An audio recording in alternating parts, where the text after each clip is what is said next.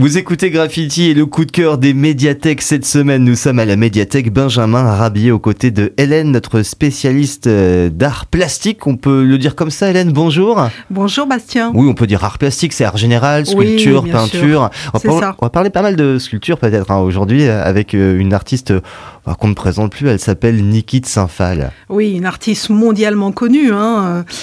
Je vais vous parler de cette femme et puis après, je vous explique euh, l'œuvre de notre collection. On fait comme ça. Alors c'est une très belle femme. Hein. Elle a commencé euh, avant d'être artiste. Elle était mannequin. Elle est autodidacte. Elle est née en France, mais elle va passer son enfance en fait euh, aux États-Unis, à New York. Elle va commencer à exposer en Suisse. Elle s'intègre au groupe des nouveaux réalistes où elle va rencontrer Jean Tinguely, mmh. qui va devenir son mari.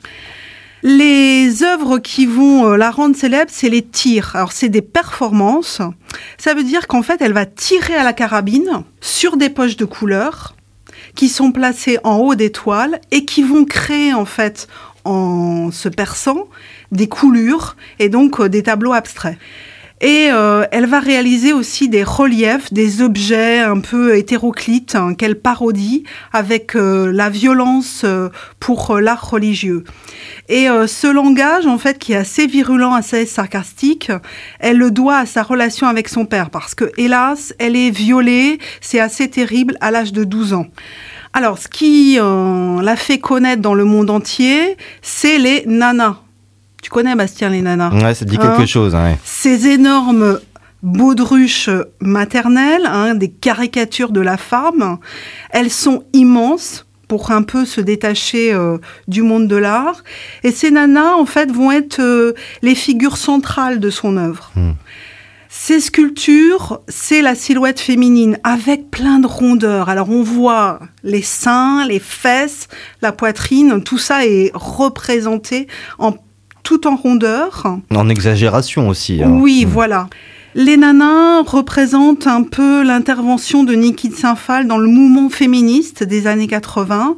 Elle va même réaliser des nanas noires qui lui permettent de soulever en fait la difficulté de ces euh, personnes de couleur pour euh, s'imposer dans un monde de blanc et puis aussi euh, toute la difficulté des femmes de trouver sa place dans un monde d'hommes.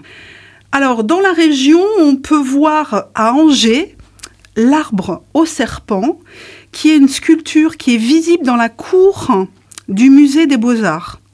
Et euh, dans l'actualité euh, actuellement, il y a peut-être un biopic en cours. Oui, mais alors ça, ça reste à, vérifier. Hein. c'est toujours, hein. ça fait des années hein, qu'on en parle. Mm, ouais.